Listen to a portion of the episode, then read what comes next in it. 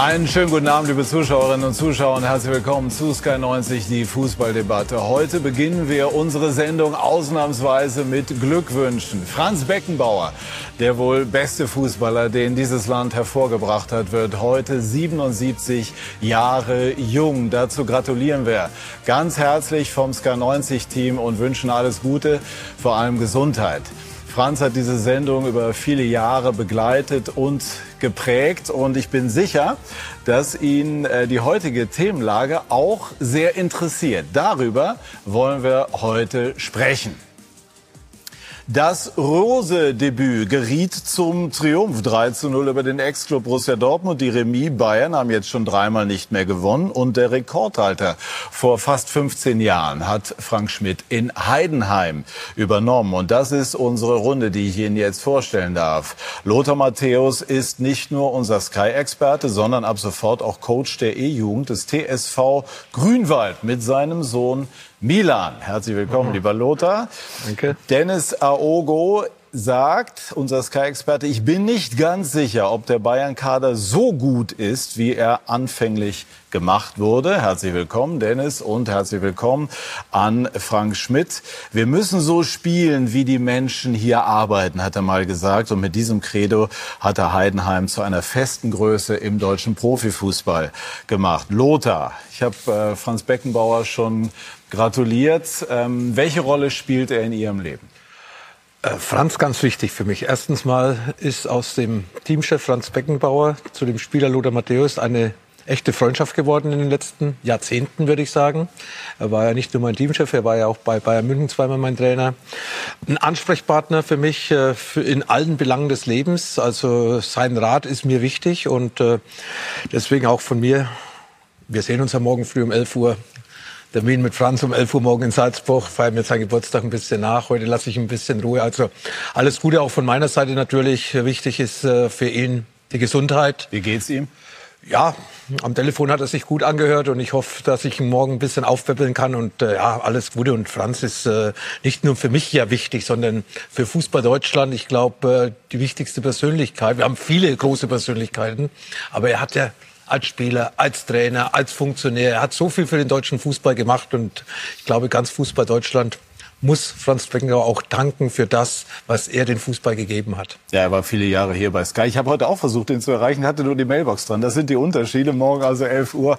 Lothar Matthäus, äh, viele Grüße dann an Franz Beckenbauer. Was war oder wer es ist Franz Beckenbauer war im Sinne von als Fußballer, als Trainer für Sie?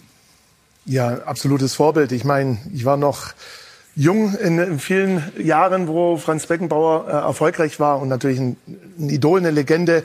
Lothar hat es eben gesagt, ich glaube, da gibt es nichts mehr dazu hinzuzufügen. Es gibt zwischen Lothar und Frank Schmidt eine wunderbare Geschichte. Lothar, du musst jetzt ganz stark sein. 1994, Festenbergs Greuth, damals äh, Drittligist in der Bayernliga, bezwang die großen Bayern. Und Frank Schmidt, wir schauen gerade mal auf das entscheidende Tor von Roland Stein. Frank Schmidt war Verteidiger bei Festenbergs Greuth. Herr Schmidt, welche Erinnerungen haben Sie an diesen großen Tag? Also auf jeden Fall das Erste, was mir einfällt, ich war der Erste, der gratuliert hat als Innenverteidiger, bei dem der das Tor erzielt hat. Und ja, ich glaube, der Lothar und Giovanni Trapattoni, das ein erstes Spiel, das glaube ich war als Cheftrainer, die haben sich diesen Abend im Frankenstadion anders vorgestellt. Jean-Pierre Papa war mein Gegenspieler, hat sich in dem Spiel auch schwer oder schwerer verletzt. Äh, aber ja, wir haben dran geglaubt und hat mich geprägt und natürlich auch später dann auch als Trainer. Hatten Sie auf dem Spielfeld irgendwie mal Kontakt zu Lothar? Ja, das weiß ich noch. Der Lothar wird es nicht mehr wissen. Wir waren dann Führung. Und natürlich haben wir ein bisschen auf Zeit gespielt und es war Freistoß für Bayern und ich habe den Ball in der Hand gehabt und lauf weg und auf einmal kam vom Lothar Frank schmeißt den Ball her und ich dachte, der kennt meinen Namen. Ich habe ihn natürlich sofort zurückgeschmissen und das vergisst man nicht. Ja, in meiner alten Heimat, diese Niederlage, es war ja gar kein Heimspiel. Wir haben im Nürnberger Stadion gespielt. Also Fürstenbergs Kreuz ist ins große Stadion umgezogen. Ja, war, war eine tolle Mannschaft, gut zusammengestellt damals. Hesselbach, glaube ich, der Trainer. Und Hesselbach, genau. Ja, ehemalige Torhüter. Also es war, es war es war wirklich äh, eine Mannschaft, die uns wehgetan hat, wie auch jetzt so Drittligisten Elversberg gegen Leverkusen. Es war so ein Spiel, wo man einfach ein bisschen den Gegner unterschätzt hat als Großer. Und dann geht man halt mit so einem Ergebnis nach Hause. Und natürlich waren wir an dem Abend nicht zufrieden. Nein, das hat man nachher auch in Interviews äh, gesehen. Ich habe mir das nochmal angeschaut. Es ist herrlich, das äh, nochmal äh, zu hören. Der Trainer, der auch gefragt wird damals, ob es auch ein bisschen Taktik war. 25 Jahre her, wunderbar. Wir kommen zum Hier und Jetzt und damit ähm, Dennis, zu dem, äh, was wir gestern gesehen haben in Leipzig. Marco Rosa hat dort übernommen von Domenico Tedesco und plötzlich ist diese Mannschaft marschiert wie seit Wochen, seit Monaten nicht mehr. Was sagt der Ex-Spieler uns? Wie kommt so etwas zustande?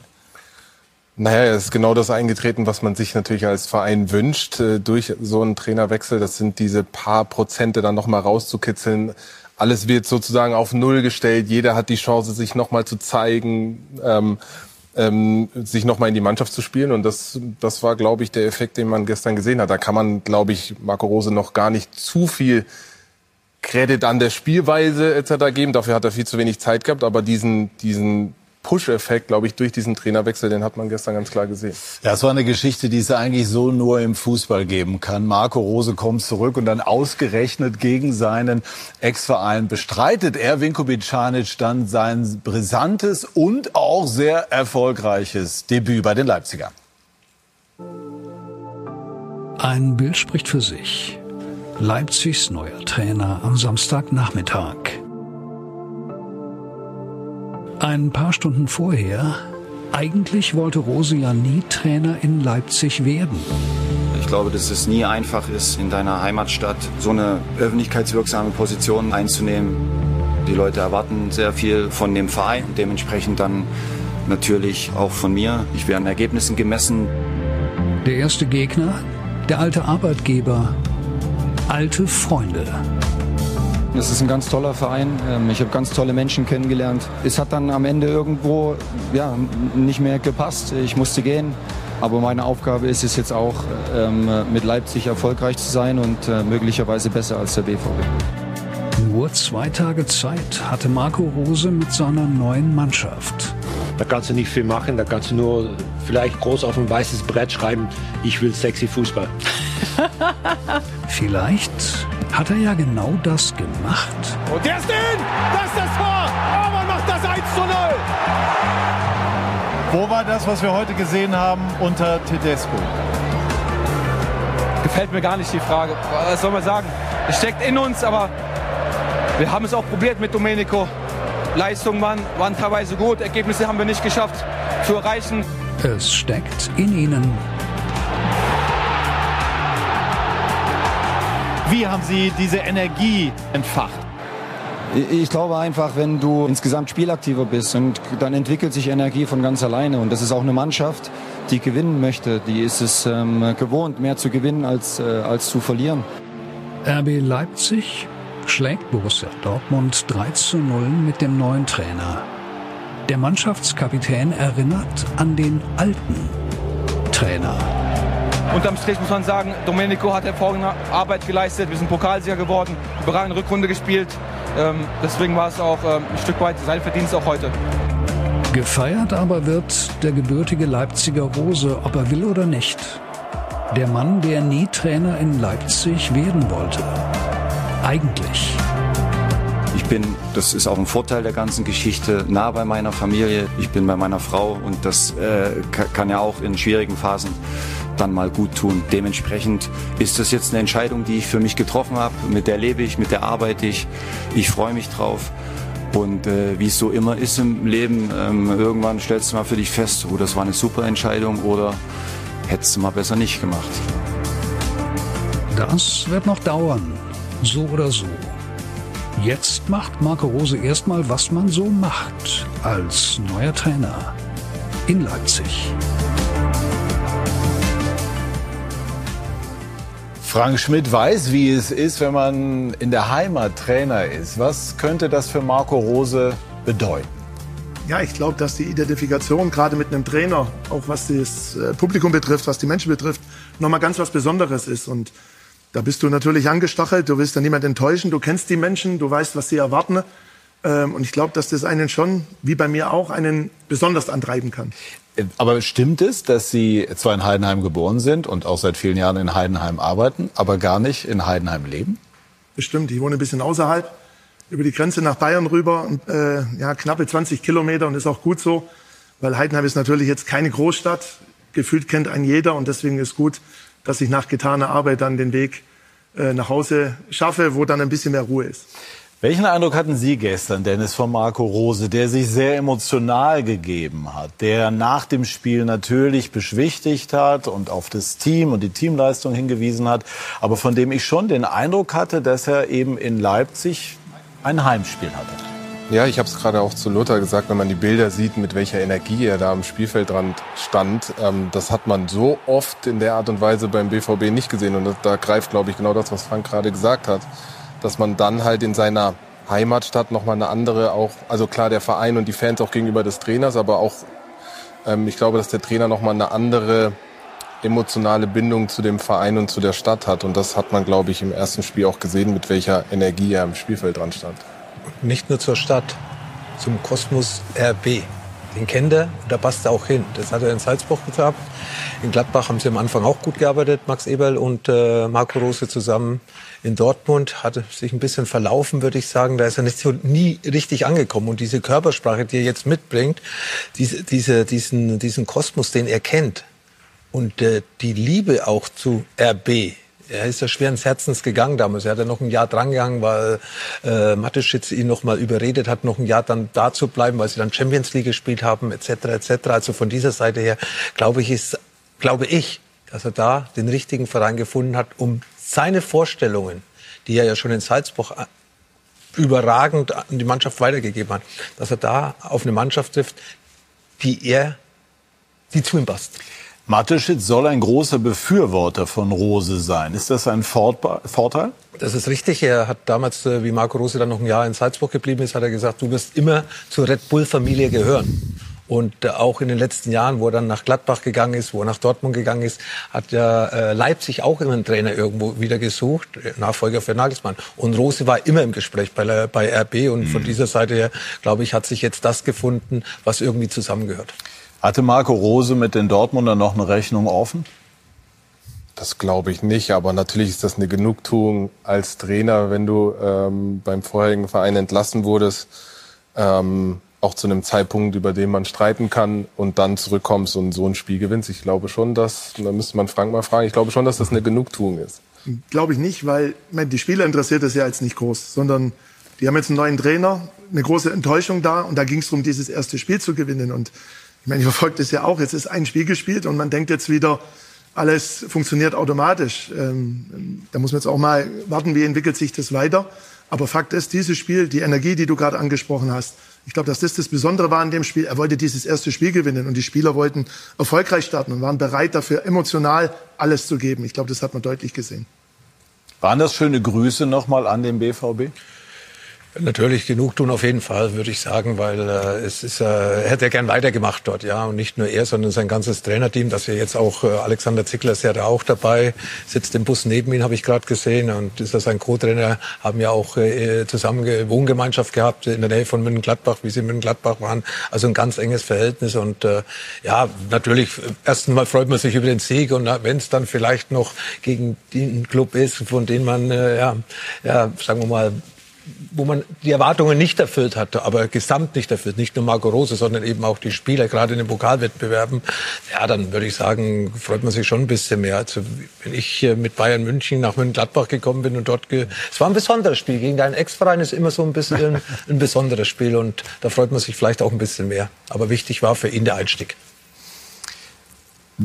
Wenn man dieses Spiel sieht, kommt man natürlich irgendwie auf den Gedanken, wir haben das ja schon anklingen lassen, Warum war das zuletzt bei Tedesco nicht mehr so? Könnte man die Folgerung ziehen, dass die Spieler nicht mehr 100 Prozent Tedesco gefolgt sind?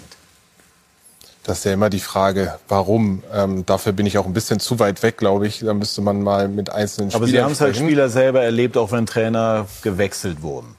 Ja, es scheint ja schon irgendwas nicht gestimmt zu haben. Das hat man schon gemerkt. Ähm, so richtig hat man, man hat das Gefühl gehabt, dass die Spieler nicht mehr so richtig an diese Idee der Art und Weise, wie Tedesco spielen wollte, geglaubt haben. Das, das denke ich schon. Auch vor allen Dingen auf dem Platz sind ja Sekunden, Millisekunden entscheidend. Und wenn dann zu viel in dem Kopf abgeht, dann dann kommst du immer einen Schritt zu spät, dein Pressing funktioniert nicht und das sind schon Zeichen, die man gesehen hat. Und deshalb glaube ich schon, ja, dass man rückblickend sagen kann, da, da hat was nicht gestimmt, klar. So genau schaue ich da nicht hin. Logischerweise, mein Fokus liegt auf der zweiten Liga. Aber klar, das ist schon ein Bereich des Möglichen, wo viele Interessen aufeinandertreffen, wo es ja schon kritische Töne, glaube ich, in der alten, in der vergangenen Saison schon so ein bisschen gab, äh, aus unterschiedlichen Gründen. Da kann das schon mal sein. Äh, und ja, das hat wahrscheinlich auch mit dazu beigetragen, dass dann der Wechsel dann verzogen worden ist. Haben Sie jemals in Heidenheim den Eindruck gehabt, dass Sie in Frage stehen? Das ist der entscheidende Punkt, dass, dass du die, äh, den Rücken gestärkt bekommst von deinem Verein. Und ich sage mal, es geht da nicht nur darüber, nicht nur miteinander zu reden, schon gar nicht übereinander, sondern die Steigerung für mich ist dann am Ende noch füreinander zu reden. Und gerade dann, wenn es bei uns mal nicht so gelaufen ist, dann habe ich das Gefühl gehabt, gerade von meinem Chef, vom Verein bekomme ich die Unterstützung. Sowas kommt auch bei der Mannschaft an. Und äh, deswegen, um die Frage genau zu beantworten, den, den Moment gab es noch nie. Mhm. Wenn man das dann so sieht, was denkt man dann? Ja, schwierig, wenn man dann, so wie ich bald 15 Jahre Trainer ist und ich glaube, Steffen Baumgart hat es ja auch gesagt, ähm, normalerweise ist es so, du unterschreibst einen Vertrag und weißt, du erlebst das Ende gar nicht. Deswegen, für mich ist es unheimlich schwer, so nachzudenken. Und ja, es ist der Profifußball, es gehört dazu. Es wäre komisch darüber nachzudenken, dass es nicht möglich wäre. Sie gelten mit Heidenheim auch als Team, das, das gegen den Ball sehr, sehr stark ist, das den Ball auch jagt. RB, das ist ja schon eine spannende Diskussion, will jetzt auch dazu wieder zurückkehren. Auf der anderen Seite, je höher du kommst, umso mehr musst du auch mit dem Ball anfangen können. Ist aber der Stil, den wir gestern gesehen haben, der, der zu RB am besten passt? Ja, absolut. Ich kann mich noch erinnern zu unseren Zeiten gegen RB äh, in der dritten Liga wo Alex Tonniger Trainer war. Äh, wir sind damals aufgestiegen. Und Sie vor RB standen. Wir sind aufgestiegen äh, zusammen und wir sind Meister geworden. Was eigentlich unvorstellbar ist, wenn man sieht, wie weit es jetzt auseinandergegangen ist. Aber das ist eine klare DNA. So muss da Fußball gespielt werden. Und das erwartet man ja letztendlich auch. Und ich glaube, das ist die DNA, für die RB steht, wie jeder andere Verein auch. Und, und ähm, das gibt der Verein ein Stück weit vor. Aber natürlich ist auch klar, dass der Trainer das dann äh, Intus haben muss und dann auch umsetzen muss. Ja, bei RB wird halt äh, attraktiver Fußball, schneller Fußball, ja, Un Unterhaltung, Leidenschaft, das, das ist RB, ja, das ist, muss ein Spektakel sein. Ja, dafür steht RB und äh, ja, und gestern war es ein Spektakel und in den Spielen zuvor, und ich war ja auch bei einigen dabei, die wollen nicht 70 Prozent Ballbesitz quer, quer, quer und zurück. Also so ein Pep Guardiola-Spiel würde gar nicht zur RB passen. Es wird zwar vielleicht erfolgreicher sein, vielleicht, äh, aber es ist nicht der Stil. Aber muss man sich nicht manchmal den Gegner hinlegen, Lothar? Bitte? Muss man sich nicht manchmal den Gegner hinlegen, indem man über Ballbesitz. Aber, äh, aber das, nee, es geht nach vorne. Bei Leipzig geht es nach vorne. Deswegen auch die Geschwindigkeitsspieler. Deswegen hat man Timo Werner zurückgeholt, dass man seine Geschwindigkeit in dem Spiel, den RB bevorzugt, auch einsetzt. Und das hat er beim dritten Tor gestern ja auch gezeigt. Ich glaube aber schon, dass man so eine gute Mischung finden muss. Nur Hauruck. Ich meine, Lothar weiß selber, die haben, die haben viele, viele Wettbewerbe das zerrt auch an Energie und man muss auch ehrlicherweise sagen, Marco Rose war jetzt äh, ähm, ähm in den letzten Stationen, hat er nicht immer diesen typischen RB-Fußball gespielt, den, den, der jetzt auch wieder von ihm gefordert wird. Ähm, wenn man das gestern beurteilt, ja, aber ähm, beim BVB oder auch, auch bei Gladbach teilweise war er jetzt nicht der typische RB-Trainer von dem Stil, wie er die Mannschaft hat spielen lassen. Deshalb wird schon spannend zu sehen, wie, wie lässt er spielen auch auf Strecke. Gras wird gefordert, dass er wieder diesen, diesen Fußball nach vorne spielt. Aber ich glaube, er muss auch äh, ein gutes Mittelmaß finden, weil das ähm, über die ganzen Wettbewerbe ähm, sonst sehr, sehr kräftezehrend wird. Das glaube ich auch, weil da maximieren wird schwierig, aber du musst auch dann optimieren und dann immer wieder anpassen. Aber man muss ja bloß die letzten zwei Bundesligaspiele von der B anschauen die 4-0-Niederlage in Frankfurt mit weitaus mehr Ballbesitz und gefühlt chancenlos. Und gestern der BVB, wenn ich es richtig gesehen habe, mit mehr Ballbesitz. Und so konnte der RB sein Mittel, sein Stilmittel umsetzen und ist dann aggressiv, hat schnell nach vorne gespielt, nach Balleroberung. Natürlich dann auch so ein Dosenöffner Standardsituation gehört eben auch dazu. Das Dosenöffner ist, ist gut bei RB. ja, das stimmt, ja. Ähm, aber wie gesagt, das ist dann einfach auch wichtig, dass, dass du dann genau weißt, was sind unsere Stärken, was sind vielleicht auch die Schwächen, um das dann mit voller Überzeugung auch umzusetzen. Lothar kennt sich sehr gut aus bei RB. Würden Sie sagen, dass Philosophie, also Abenteuer, Tempo, im Zweifel über Erfolg steht oder muss das zusammengehen? Ja, es ist schon so eine Stallorte, wo man hat, eben diese attraktiv, diesen attraktiven, unterhaltsamen Fußball zu spielen. Also natürlich will man auch Ergebnisse, aber am liebsten mit dem Stil, wo so ein bisschen vorgegeben wird. Und äh, es geht einfach um Unterhaltung. Ja, RB steht eben für, für diese, diese, diesen Stil. Und natürlich würden sie auch irgendwann mal Spiele haben, wo sie 60 Prozent Ballbesitz hat. Das wird passieren, wenn man gegen Bochum spielt oder wenn man gegen Mannschaften spielt unter, unter den Tabellendrittel mit dieser hohen Qualität, die ja in der Mannschaft steckt. Aber grundsätzlich, wenn möglich, dann abschließen. Und da schließt sich jetzt eine sehr spannende Frage an, finde ich. Es geht um Max Eberl. Max Eberl hat in seinen erfolgreichsten Zeiten bei Borussia Mönchengladbach eine Mannschaft gehabt, die eher auf Ballbesitz aus war. Dann kam Rose, dann kam Hütter. Das war versucht, das zu verändern. Das hat nicht ganz so funktioniert. Wäre er denn von seiner eigentlichen Denke genau der, der dann als Manager umsetzen würde, Gegenpressing, umschalten und weniger Ballbesitz? Ja, auch Max muss sich umstellen. Jeder muss sich ein bisschen umstellen, wenn er nach äh, Leipzig geht oder wenn man zu einem anderen Verein geht, der einfach eine gewisse Philosophie mitbringt. Ja, Tiki Taka in Barcelona, Attraktivität in, in, in, ja, das ist so. Xavi wird jetzt auch wieder das, das Tiki-Taka spielen. Oder hat er ja schon gespielt, letzten sieben, acht Monate. Ich habe einige Spiele live gesehen. Es hat schon ein bisschen erinnert an diese Zeit, wo er selbst noch auf dem Platz war.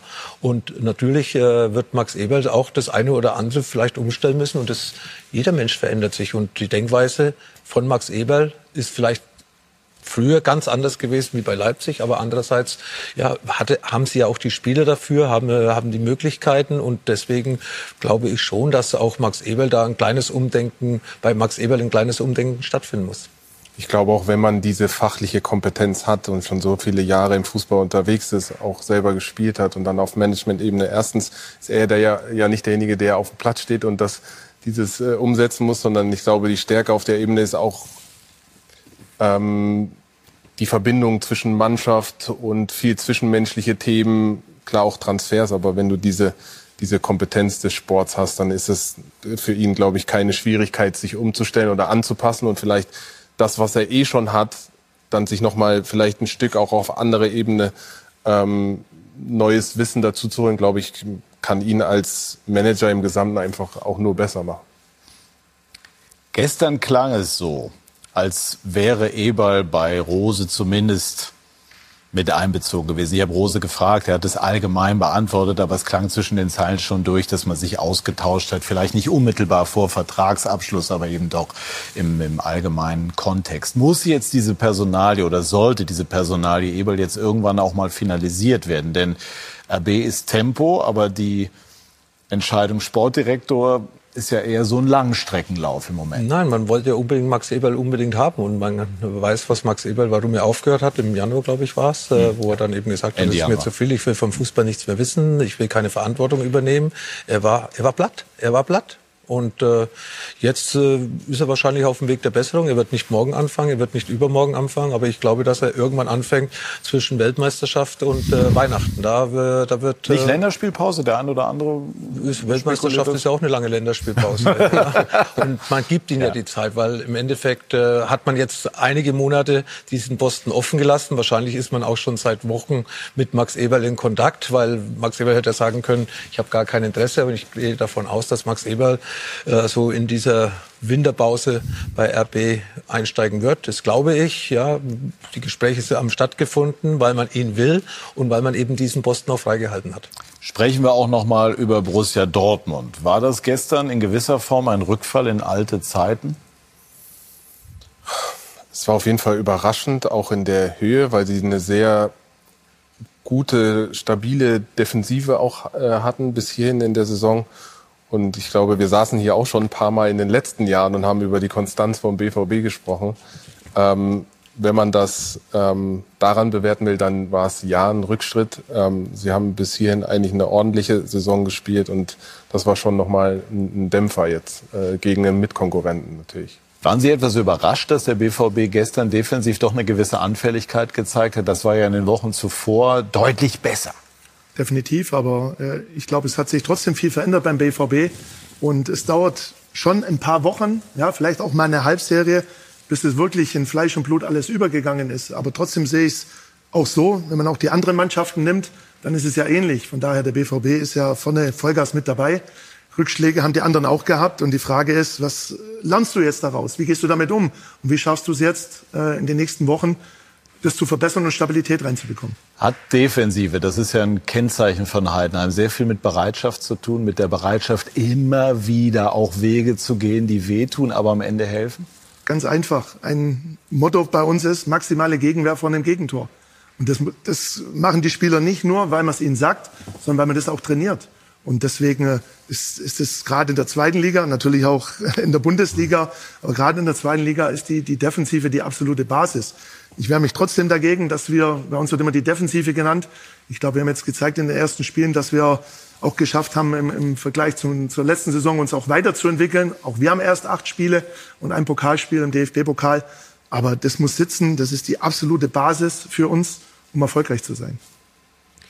Ja, das äh, zeigen die Ergebnisse. Dort äh, wird erst, erst gut gearbeitet, ja, auch wirtschaftlich. Der Verein ist gesund.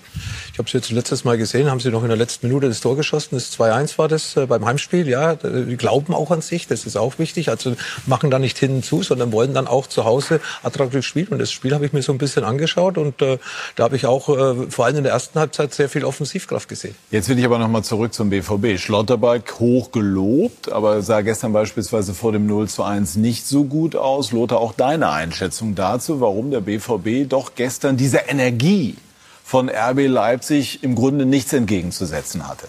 Ja, das äh, hat man sich gestern, war für alle ein bisschen überraschend, die, äh, die, die, das Ergebnis vom, äh, von der Zahl her, aber auch von, von der Entstehung der Tore. Und äh, die letzte Konsequenz hat mir gestern gefehlt, die sie in den Spielen vorher doch äh, meistens gezeigt haben. Und natürlich passiert auch mal ein Schlotterbeckenfehler oder auch ein Hummels oder sonst irgendjemand. Aber es äh, darf sich halt äh, nicht so häufen, wie jetzt gestern ist der Fall war. Und vor allem, die Mannschaft hat einfach nicht kompakt verteidigt. Und das sind eben die Grundlagen, die eine Mannschaft Mannschaft haben muss, um dann eben auch mit einer guten Offensive, die ja sie mitbringen, dann erfolgreich zu spielen. Aber man hatte in Dortmund auch viele Probleme, die ganzen Verletzten. Man hat sich ja eigentlich bisher nicht einspielen können, weil im, immer im Endeffekt Spieler weggebrochen sind aus unterschiedlichen Gründen, die man eigentlich äh, schon in der Stammmannschaft erwartet hat.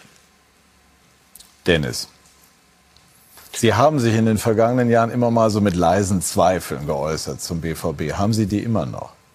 Trotz also, der ja der, der spektakulären Transfers, die es gegeben hat, mit Süle, mit Schlotterbeck beispielsweise. Ich habe die Zweifel noch ja, aber mir wird ja gut und gerne nachgesagt, dass die Zweifel daher kommen, dass ich äh, mal bei Schalke gespielt habe. Dem, mhm. dem kann ich nicht zustimmen. Also ich bin ein, ein, Fan vom BVB, weil ich sehr gerne Spiele sehe vom BVB, weil sie immer sehr unterhaltsam sind.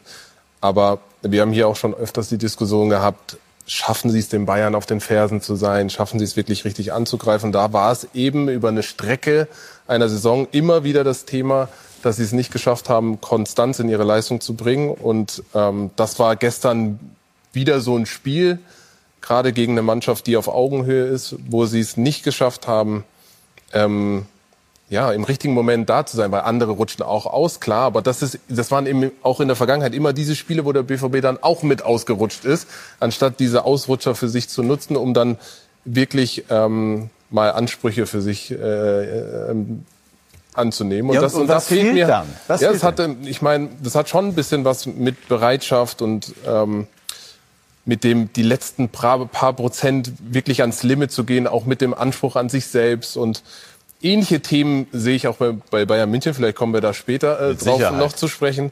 Aber das ist, das ist schon noch eine Charaktereigenschaft, glaube ich, wo es, wo, wo es dann am Ende drauf ankommt. Schaffe ich es mich, wirklich jedes Mal aufs Neue zu pushen und an, an mein Limit äh, zu kommen. Und da habe ich schon nach wie vor auch noch Zweifel. Du bewegst dich ja ständig im roten Bereich auf diesem Top-Level. Und ich glaube, dass einfach wichtig ist, dass du ein gutes Maß oder eine gute Form der Resilienz, der Widerstandsfähigkeit hast. Und zwar Woche für Woche. Und das ist eben die Kunst und auch die Schwierigkeit, das immer hinzubekommen. Vor allen Dingen dann, wenn du dich mit Bayern München messen willst, wenn du sie endlich ja. mal, sage ich jetzt mal, dann noch wieder überholen willst. Und diese Widerstandsfähigkeit, Woche für Woche wirklich die Dinge zum Richtigen zu bringen und zum Klaren zu bringen und keine Fehler zu machen und eben dann nicht über die Themen zu sprechen, über die wir gerade sprechen. Das ja. ist die große Kunst. Und ich glaube, dass das natürlich ein Stück weit dann auch fehlt. Und das macht am Ende auch den Unterschied. Ob du absolute Top-Weltklasse bist, wie Lothar das war und auch viele bei Bayern München und ähm, manches eben nicht schaffen, wie ich zum Beispiel. Da muss man auch, also ich war auch, ich, ich kann das glaube ich ganz gut einschätzen. was es bedeutet, sich wirklich jedes Mal wieder immer aufs Neue an sein Limit zu bringen. Und das ist sehr, sehr anstrengend, mühsam, unangenehm. Aber da trennt sich eben die Spreu vom Weizen am Ende. Ja, ist aber sehr, sehr spannend. Man glaubt ja vermutlich aber in der Phase, man wäre bei 100 Prozent, ja. richtig? Und man ja. erkennt erst im Nachhinein, dass vielleicht doch zwei, drei Prozent gefehlt haben. Stimmt das? Ja. Definitiv, das stimmt. Also ich, ich, ich könnte das bestätigen, ja. Das ist erfrischend ehrlich. Das heißt aber, wenn ich jetzt richtig interpretiere, was Sie eben gesagt haben, Sie trauen dem BVB nicht zu 100 Prozent zu, die Bayern zu gefährden? Oder nur dann, wenn Sie das umsetzen, was wir eben so angedeutet nee, haben? Nee, überhaupt nicht. Aber ich denke, du musst es einfach dann nachhaltig über eine ganze Saison hauptsächlich hinbekommen. Und äh, da ist die Frage, ob der BVB, es ist trotzdem wieder ein alter neuer Trainer, die Innenverteidigung ist ausgewechselt, ein paar Veränderungen, dann ist die Erwartungshaltung dadurch natürlich wieder gestiegen. So unterschwellig, wir greifen auf jeden Fall an. Dieses Jahr ist es endlich soweit. Und dann passieren solche Ergebnisse und schon wieder wird alles hinterfragt und damit muss man umgehen können. Kleine Spielerei. Wenn Sie einen der drei Innenverteidiger des BVB bei sich im Kader haben dürften, wen würden Sie nehmen? die Frage, also ich, solche Fragen mag ich nicht, weil es ist, geht einfach nicht. Ich bin sehr zufrieden mit denen, die wir haben und äh, meine Aufgabe ist, mit den Spielern erfolgreich zu sein.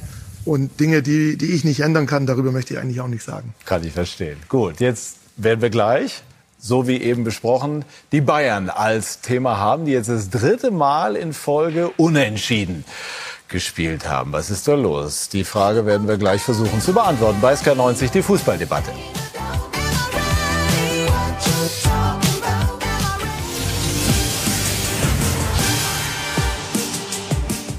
Wir sind zurück bei SK90, die Fußballdebatte. Und so schnell kann es gehen. Vor einigen Wochen haben wir hier noch darüber gesprochen, wer denn überhaupt die Bayern aufhalten soll. Und jetzt reden wir über den schlechtesten Start seit zwölf Jahren. Das Problem der Bayern, Frank Buschmann, sie gewinnen nicht mehr. Der VfB Stuttgart jubelt 2 zu 2 bei den Bayern. Und für die Münchner das dritte Unentschieden in Folge in der Fußball-Bundesliga. Dabei ging es ganz gut los. Erste Halbzeit, 36. Minute. Matthias Tell mit 17 Jahren und 136 Tagen der jüngste Bundesliga-Torschütze in der Bayern-Historie. Aber in der zweiten Halbzeit kam der VfB Stuttgart. Der eingewechselte Chris Führig in der 57. mit dem Ausgleich. Dann wieder die Bayern. Das ist Jamal Musiala und der zirkelt das Ding ins lange Eck. Erneute Führung für den Rekordmeister. Dann aber schon in der Nachspielzeit Videobeweis, Foulspiel Delicht an Girassi und letztgenannter tritt an und macht das Ding rein. 2 zu 2 aufgrund des Einsatzes für den VfB Stuttgart verdient. Bayern 2, VfB 2. Heute bin ich das erste Mal eigentlich in dieser ganzen Spielzeit sauer sauer und zwar auf uns selbst, ähm, weil so, ich glaube, wir müssen verstehen, wenn wir jedes Spiel gewinnen wollen und das ist unser Anspruch und es steht nur 2-1 und äh, wir führen noch nicht in der äh, Tabelle in der Bundesliga, äh, dann musst du die letzten 10 Minuten, englische Wochen hin oder her, Highlightspiel unter der Woche hin oder her, dann musst du bis ans Letzte gehen, sodass wir Stuttgart überhaupt noch mal einen Ball kontrolliert in unseren Strafraum schlagen lassen. Das hat dann einfach auch was damit zu tun, wie sehr bin ich gallig und griffig bis zur letzten Sekunde in dieser Bundesliga. wie gesagt, wir sind noch nicht Tabellenführer und deswegen ja, habe ich eine schöne Krawatte heute. Schöne Krawatte ist eigentlich auch ein wunderbarer Begriff. Lothar, warum bekommen die Bayern im Moment die Spiele nicht zu? Ja, okay, gestern war es ein anderes Spiel, wie zum Beispiel das letzte Heimspiel gegen Borussia Mönchengladbach. Da hatten sie nämlich viele Chancen und auf der Gegenseite war ein riesen Torhüter drin gestanden, der sein, das Spiel seines Lebens gemacht hat. Da kann man ihnen ja gar keinen Vorwurf machen. Also haben wir viel richtig gemacht, außer die Chancen nicht verwertet, beziehungsweise da war ein Teufelskerl im Tor gestanden. In Union hat es schon ein bisschen... Äh, ja, ein bisschen gewackelt. Da war nicht mehr diese, diese Leichtigkeit, weil Union natürlich anders gespielt hat, kompromisslos, kompakt in die Zweikämpfe. Da hat, haben die Bayern-Spieler gemerkt, hey, der Gegner ist da, da, da spüren wir den Körperkontakt. Und das gefällt natürlich einem Bayern-Spieler nicht. Wenn er Platz hat, ja, wenn er dann seine Geschwindigkeit einsetzen kann, seine persönlichen Stärken. Und ich glaube, das, das gefällt dem Bayern nicht, wenn sie, wie gesagt, so ein bisschen attackiert werden, angegangen wird, Körperkontakt gesucht. Und wenn der Gegner diszipliniert und kompakt mit Leidenschaft spielt, die Räume eng macht, dann kann man Bayern wehtun. Und ich glaube, das war gerade in den letzten beiden Spielen äh, der Fall, sowohl in Union Berlin als auch gestern äh, beim, gegen Stuttgart. Denn Sie haben gesagt, Vor der Sendung habe ich auch zitiert, Sie sind nicht ganz sicher, ob der Kader so gut ist, wie er zu Beginn gemacht wurde. Warum nicht? Naja, erstmal bin ich kein Freund von Extremen. Sowohl, ähm, ich meine, nach den ersten drei Spielen hat man ja gehört, ähm, ging es eigentlich immer nur um die Höhe, wie hoch äh, der FC Bayern München das nächste Spiel gewinnt. Und jetzt ist man schon wieder sehr kritisch. Ich mag das nicht. Die Wahrheit liegt wahrscheinlich irgendwo dazwischen. Aber ich war gestern auch im Stadion und habe so ein bisschen Revue passieren lassen, wie, wie es für mich war, immer wenn ich da hingekommen bin. Ich habe, glaube ich, in fünf Spielen 20 Gegentore bekommen. also ich war nie sehr erfolgreich äh, in München. Aber ich glaube schon und ich spüre, spürt man auch und man hört das auch, dass der FC Bayern schon ein paar Themen hat innerhalb der Mannschaft. Ähm, es ist auch viel passiert, ähm, muss man auch ehrlicherweise sagen. Der ganze Verein, Umstrukturierung auf Managerebene. Äh, Trainer ist in einer Situation, hat noch nie so einen großen Verein trainiert. Es sind viele neue Spieler, viele Leistungsträger sind weggegangen, ob es ein Lewandowski jetzt zuletzt war, aber auch davor ist ja auch noch nicht so ewig her mit großen Persönlichkeiten wie Robben, ähm, Ribéry. Gut, aber das ist natürlich jetzt so gesehen Vergangenheit und jetzt sind natürlich absolute Top-Leute auch geholt worden, die ja gezeigt haben zu Beginn, was für ein Niveau sie erreichen können. Ja, aber ich finde, ähnlich wie beim BVB in der Vergangenheit, das ist zumindest meine persönliche Meinung, sind sehr, sehr talentierte Spieler, die wirklich unglaubliches Potenzial haben, besondere Spiele ähm, machen können. Aber wenn ich das jetzt vergleiche, und da muss ich wieder in die Vergangenheit gehen, diese Spielertypen, von denen ich gerade gesprochen habe, wenn du vor dem Spiel wusstest du, die haben keine zwei Spiele hintereinander gehabt, wo sie nicht funktioniert haben oder wo sie mal nicht zu sehen waren. Das gab's nicht, weil sie eben diese intrinsische Motivation hatten, Tore zu machen, gute Spiele zu machen. Und wenn ich jetzt das vergleiche mit dem jetzt, das ist ja sehr viel individuelle Qualität, aber ich glaube, dass da diese paar Prozent, die am Ende auch den Unterschied machen auf höchster Ebene, dass dass das schwierig wird, glaube ich, meine persönliche Meinung. Thomas Müller hat es ja im Endeffekt so ein bisschen gesagt. Es war schon ein bisschen so auch äh, ein Zeichen an die Spieler, die dann vielleicht nicht den Zweikampf gesucht haben. Er hat klar gesagt, zum Schluss darf nicht einer kontrolliert den Ball noch in 16er spielen. Da muss einer hingehen, da muss einer aggressiv sein, da muss einer gierig sein. Ja, da muss er, muss er den Kontakt suchen. Und das ist halt früher, was äh, ich verstehe, äh, was Dennis gesagt hat. Da waren eben diese Kerle. Das war nicht nur ein Müller, ja, oder, oder vielleicht jetzt noch Neuer und Kimmich, aber früher war es auf jeder Position. Boateng hinten, Hummels hinten und so weiter. Da, mhm. Philipp Lahm, ich gehe jetzt, da, ich gehe jetzt auch mal in diese Richtung noch mal fünf, sechs Jahre zurück. Da waren in der Mannschaft eigentlich nur Typen. Jetzt haben sie super talentierte Spieler, schnelle Spieler, trickreiche Spieler. Ja, wenn es läuft. Aber wenn es mal nicht läuft, diese Typen fehlen jetzt im Großen. Müller ist noch so ein Typ, aber Kimmich auch. Und früher waren es halt sieben, acht und jetzt sind es vielleicht zwei, drei. Und das könnte das sein, was zurzeit eben dann dazu beiträgt, solche Spiele im Endeffekt nicht über die Zeit zu bringen. Goretzka ist auch so jemand, der ist häufiger verletzt. verletzt das ist im Moment das Problem. Wie nehmen Sie das wahr? Ja, ich glaube, äh, dazu kommt vielleicht noch, wenn ich das ergänzen darf, ich meine, Lewandowski ist nicht mehr da. Nach den ersten zwei Spielen hat es, glaube ich, geheißen, er wird gar nicht vermisst. Und jetzt äh, entscheidet man die Spiele, wie gestern, nicht vorzeitig vielleicht auf ein 3-1 oder 2-0 zu stellen. Und dann gehen die Diskussionen wieder. Wie ist das aus Trainersicht? Das ist ein ganz spannender Punkt. Wie hat sich das Bayern-Spiel dadurch verändert? Also du hast ja vorne die, wie nennen wir das heute, dann schwimmenden Spitzen oder wie auch immer, jedenfalls nicht mehr so der genaue Zentrumsstürmer, der Mittelstürmer, der Lewandowski eben in Perfektion war. Es muss sich ja verändern, weil mit dieser Quote Lewandowski, das ist ja unmöglich, den zu ersetzen in die 1 zu 1. Und es wurde die Grundordnung umgestellt. Dazu kam, dass noch zu Beginn der Saison viele Tore geschossen wurden äh, es vielleicht zu glatt gelaufen ist. Wir zum Beispiel verlieren unser letztes Vorbereitungsspiel gegen Hoffenheim 2-0 und waren chancenlos. Dann hat der gedacht, um Gottes Willen, wie soll das funktionieren? Und dann legen wir so einen Start hin nach acht Spielen. Das, vielleicht war es bei Bayern ein Stück weit zu positiv gleich. Mhm. gleich. Und damit muss man auch umgehen können. Aber ist klar, neue Spieler, die, die Laufwege sind ein Stück weit anders. Da vorne ist der halt nicht mehr, der die Tore dann auch macht. Andere müssen da einspringen und schaffen es dann eben vielleicht noch nicht am Anfang, die jungen Spieler auf diesem Top-Level jedes Spiel, jede Situation so abzuschließen oder zu Ende zu bringen, wie man es gewohnt war, mit diesen Typen, die solche Spiele dann halt für Bayern immer im Kollektiv, aber auch aus individueller Stärke zusammen entschieden haben. Sind die Bayern nach Ihrer Einschätzung äh, ohne Lewandowski leichter oder schwerer zu verteidigen? Boah, Schwierig. Ich wäre mal froh, wir würden gegen sie spielen. Zweimal im Jahr, dann können Sie haben ja mal einen Pokal gespielt. Damals gab es das legendäre 5 zu 4 für die Ja, er Bayern. hat es 5-4 gemacht damals, Ja, ja, ja. sind wir leider ausgeschieden. Ähm, aber ja, das, ich glaube, abschließend kann man das nicht beantworten, kann auch ich noch nicht beantworten, ähm, weil es noch zu viele Fragezeichen gibt, wie genau die Bayern letztendlich dann auch äh, spielen, mit wem. Es gibt ja viele enttäuschte Spieler auch, die momentan nicht so zum Einsatz kommen. Das ist auch noch ganz wichtig. Das hört sich jetzt blöd an. Julian Nagelsmann war letztes Jahr auch schon da, aber trotzdem sind viele Dinge, die sich, glaube ich, erst noch rauskristallisieren müssen. Ja, der Kader ist äh, Gott sei Dank breiter aufgestellt, ja, aber trotz alledem gibt, bringt das ja andere Probleme mit sich, nämlich äh, vier offensive Spieler für zwei Positionen. Ja, Musiala fängt drei Spiele Weltklasse an, der ist auch nicht zufrieden, wenn er dann in einem Spiel äh, wie in, bei Inter Mailand erstmal auf der Bank sitzt. Ja, und man hat ja gestern wieder seine Klasse gesehen. Und so wirst du immer wieder als Trainer in, gefordert, eben dann auch äh, die richtigen Entscheidungen zu treffen, die richtigen Gespräche zu finden mit den Spielern. Und natürlich ist da eine gewisse Unruhe da, aber jeder von dieser, denen hat den Anspruch zu spielen, ja, mit der, mit der Qualität, die sie mitbringen. Ja, sie wollen alle zur Weltmeisterschaft, da müssen sie performen. Hansi Flick hat ja gesagt, also sie sollen spielen, Spielpraxis etc. etc.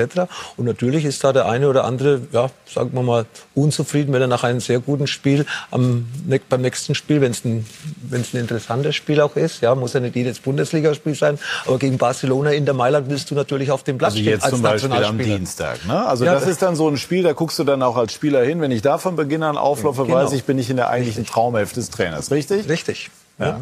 Ich habe Und früher, wenn nicht, dann nicht. Ich habe früher häufig auch bei Ottmar Hitzfeld nicht gegen Rostock, gegen Bochum oder gegen, äh, gegen, äh, gegen Cottbus gespielt oder auch gegen Nürnberg. Hat er immer gesagt, bleib zu Hause, ich brauche dich Mittwoch gegen Real Madrid. Ja, damit war die Sache okay für mich. Gegen Real Madrid wollte ich auch spielen. Ich habe nicht mehr mit 38 jedes Bundesligaspiel gebraucht. Aber hier, das sind junge Spieler, die noch Ziele haben. Ja, und äh, natürlich wollen die spielen. Und, und zwar die Highlights, nicht irgendwo diese normalen Bundesligaspiele. Und die Diskussion ja. hast du ja auch immer nur, wenn du die Ergebnisse da nicht lieferst, ne? Weil sonst weiß jeder genau, ich muss da sein, weil ansonsten verpasse ich vielleicht den Zug, wenn ich jetzt auch noch äh, irgendwie mich nicht richtig verhalte oder nicht richtig Gas gebe.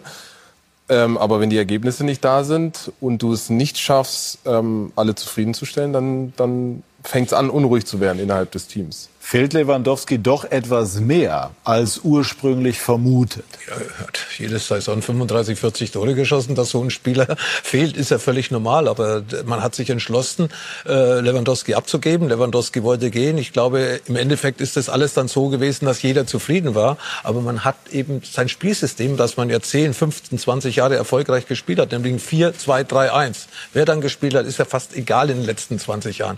Das hat mich dann schon ein bisschen gewundert, dass man dann umstellt. Aber Julian Nagelsmann hat ja auch dieses System schon in Leipzig vor drei, vier Jahren gespielt.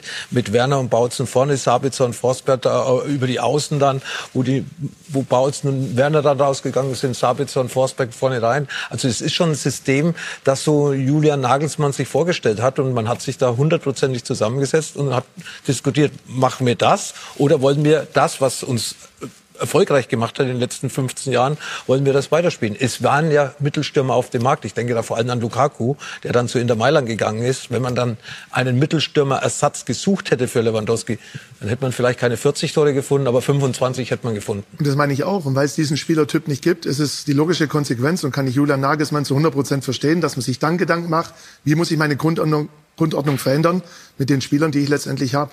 Ja. Ja, er wollte ja dann eher diesen fließenden Fußball spielen. Das heißt aber, Lothar, Sie hätten jetzt so jemanden wie Lukaku gar nicht so verkehrt gefunden? Ja, wenn ich das System weiterspiele, meine DNA, ja, Barcelona ist ja jetzt auch wieder zurückgekommen mit Xavi zu dieser DNA, was sie vor zehn Jahren zur weltbesten Mannschaft gemacht haben. Und äh, natürlich hat es mich schon gewundert, dass man jetzt sagt, was erfolgreich war, wir ändern das, aber das ist äh, die Meinung des Trainers, er hat die Verantwortlichen überzeugt.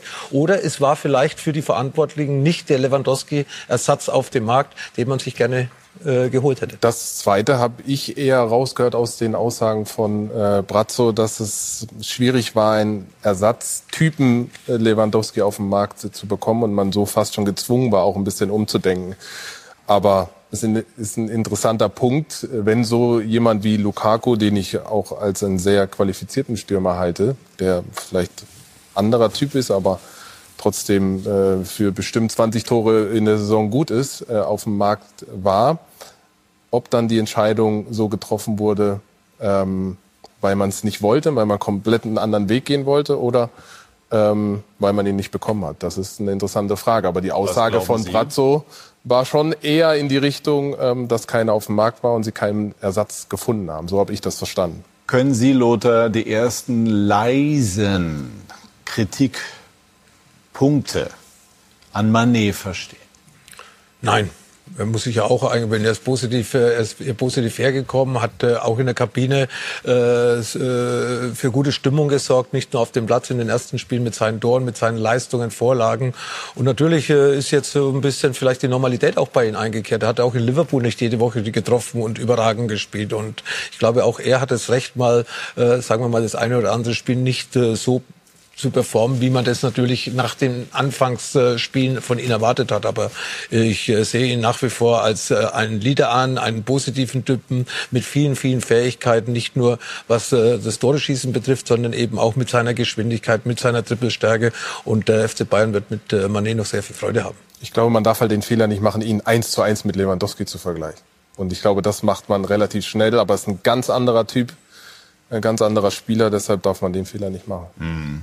Er fehlt Liverpool definitiv. Auf der Insel wird wegen des Todes der Queen an diesem Wochenende pausiert. Aber da wird man auch sehen, wie Liverpool so nach und nach dann ohne ihn in die Spur kommt. Wir haben eben den Trainer angesprochen. Er ist deutlich jünger als Sie. Es ist jetzt eine ganz andere Aufgabenstellung. Wie groß ist nach Ihrer Einschätzung der Druck auf Nagelsmann, der da so ein Star-Ensemble dirigieren muss mit 18, 20 Spielern Minimum, die den Anspruch haben, in den Spielen gegen Real Madrid oder jetzt eben äh, Barcelona im konkreten Fall von Beginn an aufzulaufen? Hm, der Druck ist riesig. Natürlich innerhalb äh, des Vereins, aber natürlich auch, was von außen kommt, wenn die Ergebnisse dann nicht so sind, wie sie jeder erwartet. Das ist doch ganz klar. Aber das Entscheidende ist ja nicht, wie groß der Druck ist, sondern wie er mit dem Druck umgeht. Na? Und da schätze ich Julian Nagelsmann so ein, dass das für ihn kein Problem ist.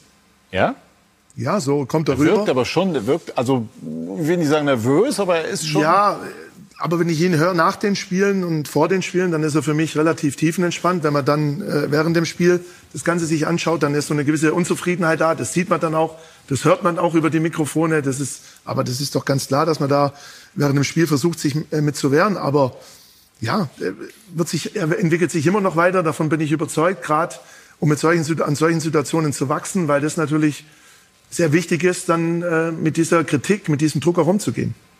Und vor allem jetzt auch mit den Kader ist natürlich auch die, Erwartung, der, die Erwartung wesentlich höher wie im letzten, im letzten Jahr. Man hat äh, sehr viel investiert. Das Transfersommer war namentlich, war der sensationell für Bayern. Vor allem auch, was sie noch eingenommen haben mit den Spielern, wo bei ihnen ja in der zweiten Reihe gestanden sind. Und äh, natürlich hat jetzt Julian Nagelsmann so einen Wunschkader und natürlich äh, wird dann mit dem Wunschkader auch äh, erwartet äh, der FC Bayern, dass die Wünsche, die sie haben, an den Trainer, an die Mannschaft auch erfüllt werden.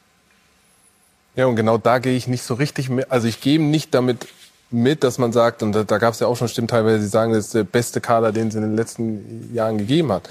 Das sorgt ja auch wieder für mehr Druck für Julian Nagelsmann, der äh, quasi gezwungen ist, ähm, die Bundesliga sowieso, aber international unbedingt ähm, ganz, ganz weit zu kommen, was bei Bayern sowieso zwangsläufig so ist. Aber ich glaube schon, dass es Themen gibt, das ist auch das, was man ganz klar hört. Das, und, und das ist für ihn eine super schwierige Aufgabe als Jung. Ist, ist glaube ich, so alt wie ich finde, sowieso unfassbar, was für ein Weg er gegangen ist. Ich bin ein großer Nagelsmann-Fan.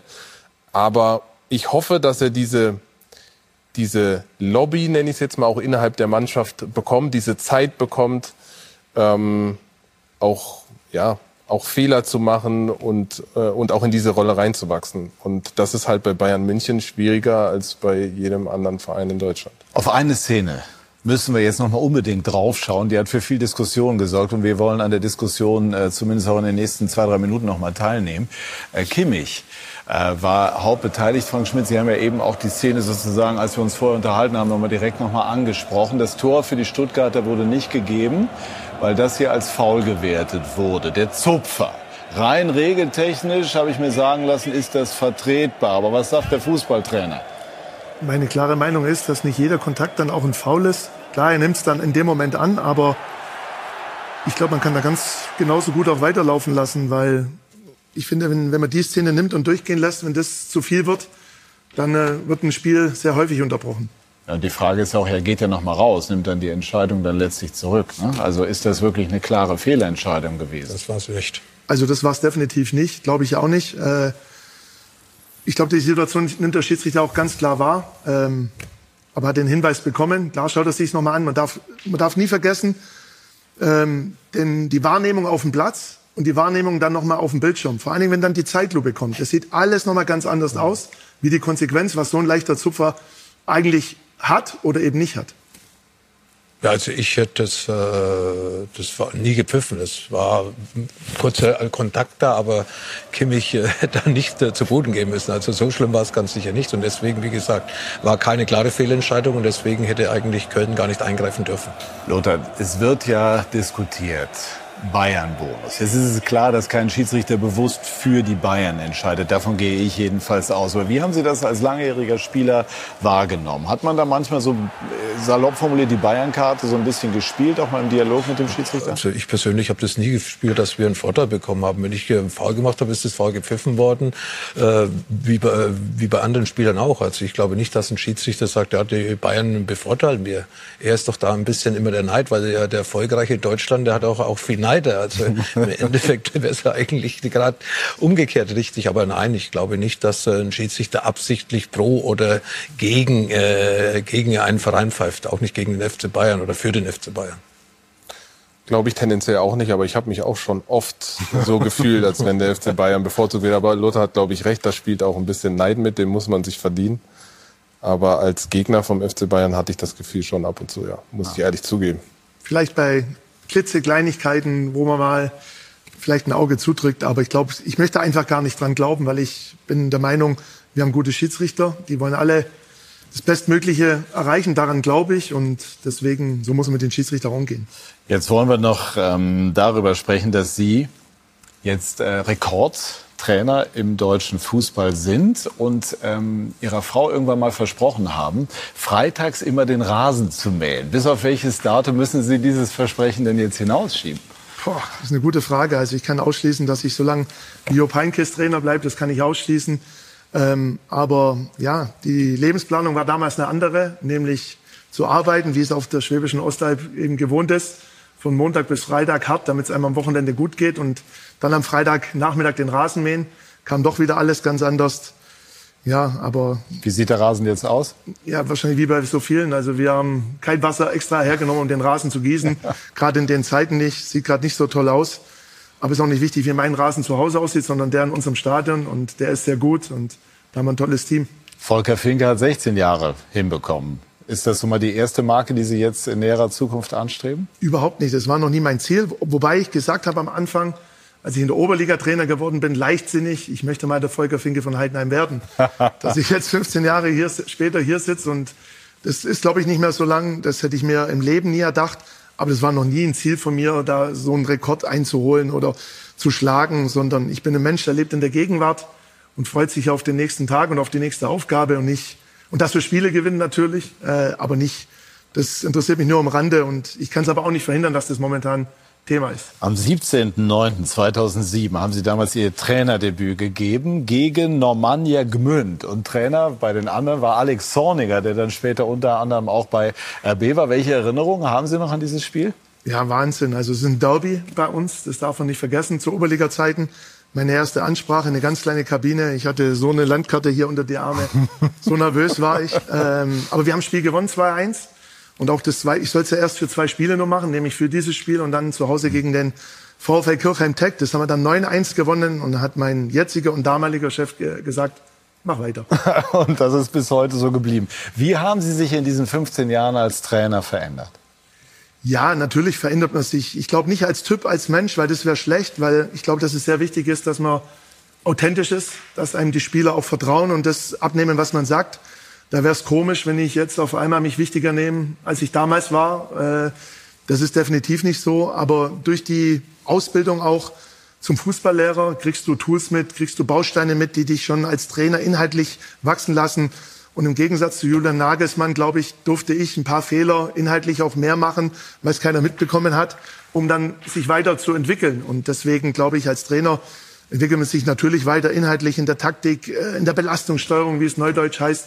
Aber ich glaube und ich hoffe, dass auch die anderen sagen, dass ich als Mensch der gleiche geblieben bin wie vor 15, 20 oder 35 Jahren. Wir haben ja eingangs der Sendung die Situation nochmal nacherzählt äh, des Spiels Festenbergs Kreuz. Sie haben aber auch ein gemeinsames Spiel oder eine Berührung mit Dennis Aogo. Welche war das? Ja, als ich dann mitbekommen habe, heute früh, wir haben ja die Analyse gemacht nach unserem Spiel gestern in Karlsruhe und überlegt haben, Dennis Aogo, da war schon mal was, der, der hat schon mal ein Treffen gegeben, haben wir gegoogelt und äh, mein Team arbeitet mit mir auch schon so lange zusammen, das muss man eben auch mal festhalten, also die meisten aus dem Team.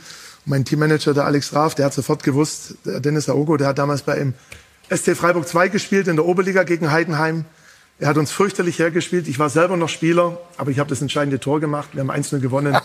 So läuft das manchmal auf der Ostalb. Aber Sie wussten es nicht mehr. Ich konnte mich nicht dran erinnern. Ich ja. bin nicht so ein äh, wandelndes Lexikon wie Lothar zum Beispiel, der noch ein Spiel vor 30 Jahren analysieren kann. Also ich konnte mich Wobei, leider nicht dran erinnern. Ich meine, Lothar immer hier, glaube ich. Äh, Dennis auch. Und äh, gegen beide habe ich einmal gespielt und beide Spiele gewonnen. Ich habe gedacht, dass das deswegen heute ohne, so die Konstellation ist. Und ohne Gegentor. Ja. Und ohne Gegentor. Ja, also die, die Abwehr muss stehen erstmal. Ja. Also 100 Prozent Siegquote äh, gegen Lothar Matthäus äh, und auch gegen Dennis Haoge. Das muss man so auch erstmal hinbekommen. Lothar, wenn Sie da so draufschauen, wenn wir jetzt im Moment äh, gerade in dieser Woche erlebt haben, ein Tedesco musste gehen, Titel gewinnen, ein Tuchel ist gegangen bei Chelsea und jetzt Frank Schmidt, der in der zweiten Liga, aber im Profifußball jetzt mittlerweile seit 15 Jahren unterwegs ist. Welchen Eindruck haben Sie? Ja, dass das funktioniert in Heidenheim auch noch 15 Jahren noch. Also wie gesagt, äh, man war ja dann äh, am Anfang war immer so ein bisschen grau im Haus in der zweiten Liga, aber mittlerweile hat man sich etabliert, äh, steht auch für einen erfolgreichen Fußball. Und ich sage ja, es ist nicht nur die Abwehr in Heidenheim, es wird auch nach vorne gespielt. Ich kann mich auch an das Pokalspiel hier in München noch erinnern. Ja, also das war, war glaube ich, ein Spiel, das ganz Fußball Deutschland fasziniert hat. Ja, wo dann eben der, der Kleine den Großen so geärgert hat, so ein Jahrhundertspiel würde ich fast schon sagen für Heidenheim gewesen gewesen. Und ja, es passt und wichtig ist, und man hat es ja vorher schon gehört, es gab ja auch Zeiten, wo es mal nicht so gelaufen ist, dass man einfach zusammensteht, ja, einfach zu, einen Zusammenhalt merkt und das überträgt sich eben in positive, äh, positive Energie auf die ganze Truppe. Und das, äh, glaube ich, funktioniert in Heidenheim. Der gleiche Chef noch da, der gleiche Trainer noch da, der, das gleiche Umfeld irgendwo noch da. Stadion ist vielleicht ein bisschen größer geworden, das Interesse ist auch ein bisschen größer geworden, Sponsoren sind auch mehr dabei. Man profitiert voneinander und eben dann auch äh, mal in einer Krise zusammenzuhalten, äh, das trägt dazu bei, dass es danach wieder besser wird und vielleicht noch besser wie zuvor. Ist die Chance auf die Bundesliga in dieser Saison, in dieser ausgeglichenen zweiten Liga so groß wie noch nie?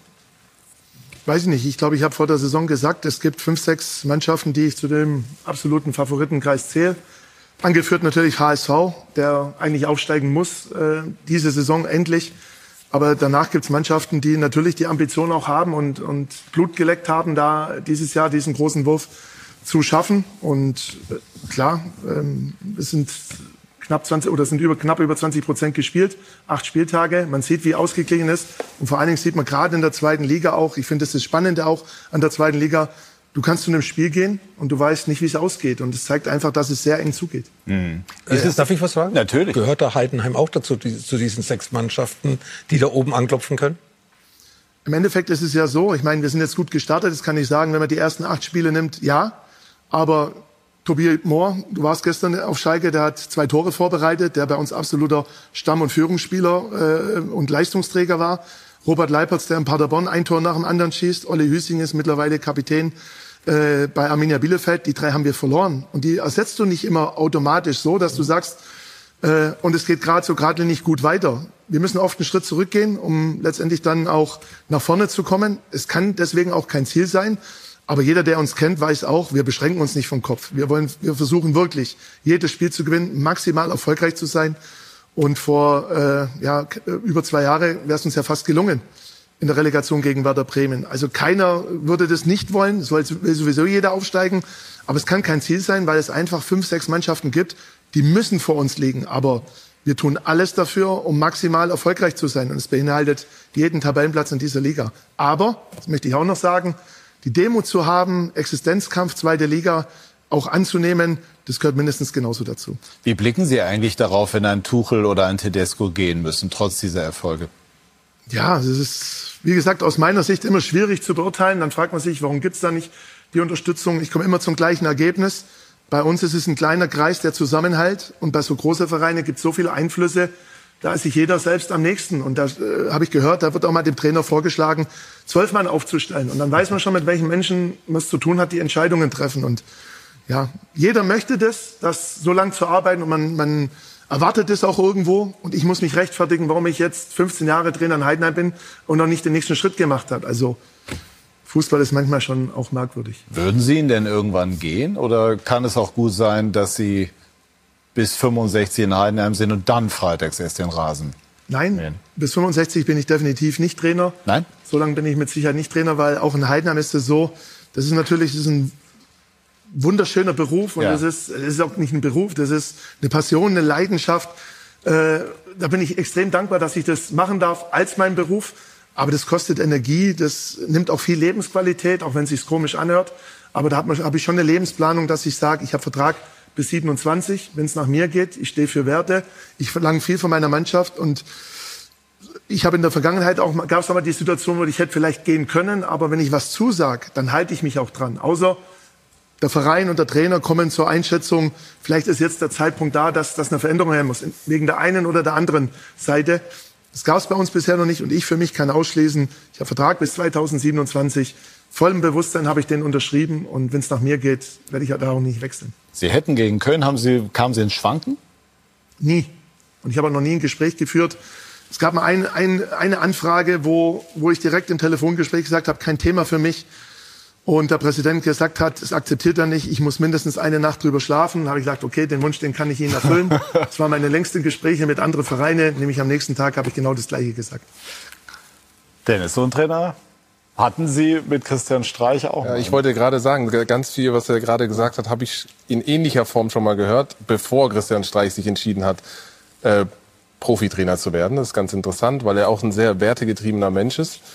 Ähm, ich würde es mir wünschen. Wir hatten ja die Möglichkeit, schon ein bisschen hinter den Kulissen zu sprechen. Ich, ich, ich, ich habe glaube, gesagt, dass sie wechseln will. Ja, ich, ich glaube, dass äh, der Bundesliga äh, so ein Typ äh, gut zu Gesicht stehen würde. Ähm, ich würde mir auch manchmal wünschen, dass die Entscheider mutigere Entscheidungen treffen würden und nicht immer das Hamsterrad sich neu dreht, sozusagen. Also ich glaube, ähm, und ich, ich wünsche mir persönlich, dass wir ihn irgendwann mal in der Bundesliga sehen, auch wenn das für Heidenheim natürlich ähm, eine traurige Geschichte ist. Vielleicht aber auch mit Heidenheim. Bitte? Mit Heidenheim. Mit ja, das wäre. Ich habe es gedacht, ja. aber nicht ausgesprochen. Ja, dann sagen wir es. Also ich finde es auch toll, dass es so eine Geschichte gibt äh, und und und äh, das kann ja auch noch einige Jahre haben wir besprochen, auch andauern. Und Heidenheim ist auch sehr, sehr tough, das ist ja auch klar, ne? zweite Liga. Und mal schauen, ob es in dieser Saison nach oben geht oder wie die Dinge sich in Heidenheim entwickeln. Wir sprechen jetzt über oder gleich über einen Club, den Sie aus der Relegation kennen, Werder Bremen, aber mit einem anderen Trainer. Den haben Sie in der vergangenen Saison auch erlebt. Ole Werner wird uns gleich zugeschaltet sein. Und dann wollen wir sprechen über Werder Bremen und auch noch kurz über das, was mit Max Kruse im Moment passiert. Gleich bei SK90 die Fußballdebatte.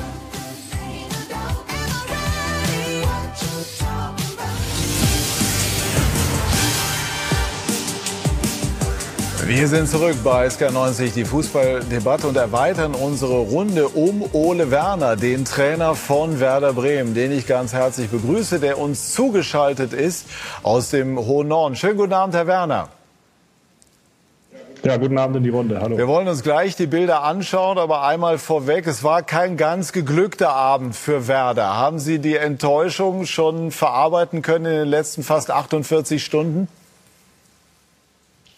Ja, das sollte man hinkriegen in 48 Stunden. Das ist richtig. Das war jetzt nicht der Abend, äh, den wir uns so gemalt hätten, insbesondere auch von unserer Leistung nicht und dann folgerichtig eigentlich auch vom Ergebnis her nicht, wenngleich wir eben in der Schlussphase nochmal die eine oder andere Möglichkeit ja auch hatten. Ähm, aber das gehört eben halt auch dazu. Wir sind uns unserer Rolle bewusst. Wir sind Aufsteiger. In jedem Spiel muss für uns mannschaftlich, individuell immer alles dann auch zu 100 Prozent passen. Davon war am Freitag eben nicht alles zu hundertprozentig so, wie wir uns das vorgestellt haben. Und deshalb hat es diesmal nicht gereicht. Aber ja, abhaken, Dinge analysieren, so wie wir es immer tun. Und dann geht es nächste Woche weiter. Und wir schauen zunächst mal auf das, was sich Martin Groß am Freitagabend in Bremen zugetragen hat. Turbulent war es. Enrico Maaßen und der FC Augsburg können doch noch jubeln. Nach drei Niederlagen hintereinander gibt es einen 1 zu 0 Sieg beim SV Werder Bremen. Die erste Chance hatte einer von 3-9 in der Startelf, nämlich Florian Niederlechner, der aber nach sieben Minuten am Pavlenka und am Tor vorbeikam. Die Führung und damit auch das Siegtor gab es dann in der 63. Minute. Berisha für Demirovic, zweites Saisontor für den Neuzugang vom SC Freiburg. Danach wurde es turbulent. Nachspielzeit. Duxch an den Arm von Bauer. Und es gab tatsächlich Elfmeter für den SV Werder. In dieser Saison ja schon mit sieben Toren nach der 86. Minute. Aber in der 90. plus vier bleibt Duxch an Gierkiewicz hängen und bringt das Weder-Stadion zum Schweigen. Augsburg siegt in Bremen mit 1 zu 0 und verschafft sich Luft. Danach war dann äh, viel los, auch währenddessen. Also Gikiewicz mit den Zuschauern. Einige Zuschauer haben dann äh, den Platz betreten und so weiter. Erste Frage, war Duxch als Elfmeterschütze vorgesehen oder ähm, eigentlich doch Füllkrug, der ja auch in dieser Saison schon erfolgreich war? Wie war das geregelt? Ja, das ist bei uns, zumindest jetzt, solange ich da bin, immer so geregelt, dass die Spieler das auf dem Platz selbst entscheiden. Wir haben das in der letzten Saison genauso gehandhabt, dass dort einfach eine Absprache dann zwischen speziell auch diesen beiden Spielern stattfindet, weil es beide sehr sichere Elfmeterschützen sind. Auch in der letzten Saison haben wir es immer mal wieder, zum Teil auch innerhalb eines Spiels, obwohl dann vielleicht der erste Schütze getroffen hat, äh, gewechselt. Ähm, jetzt haben die beiden sich eben halt auch wieder kurz abgesprochen. Marvin hat sich gut gefühlt. Wir wollen ja auch Spieler haben, die Verantwortung übernehmen dann in so einer Situation und ja, wie gesagt, wir haben in der Regel sehr gute Elfmeterschützen, haben, glaube ich, ja, in der, in der jüngeren Vergangenheit so gut wie alles, alles verwandelt. Jetzt hat es eben in dem Moment dann einmal nicht funktioniert, aber das ist eben die Regelung, wie sie bei uns ist, wie sie auch bei uns bleiben wird, weil es eben in der Vergangenheit für uns so sehr gut funktioniert hat. Es gab dann äh, durchaus auch ein bisschen Streitereien oder Diskussionen auch mit den Augsburger, mit der Augsburger Bank. Bleibt da was hängen, beziehungsweise haben Sie vielleicht sogar noch mal jetzt den Kontakt gesucht, beispielsweise zum Trainer oder zu Stefan Reuter mal telefoniert? Nein, ich glaube, dass da ähm, nach dem Spiel auch alles zugesagt wurde, ähm, auch untereinander alles zugesagt wurde, was es so zu bereden gab. Und dabei sollte man es dann, glaube ich, auch belassen. Ist klar, dass das eine sehr emotionale Schlussphase war, in der sicherlich auch nicht immer alles so äh, gelaufen ist, wie man das vielleicht äh, unter dem Fair-Play-Gedanken ähm, dann immer gerne hätte. Aber es ist eben so, dass Emotionen zum Fußball auch dazugehören.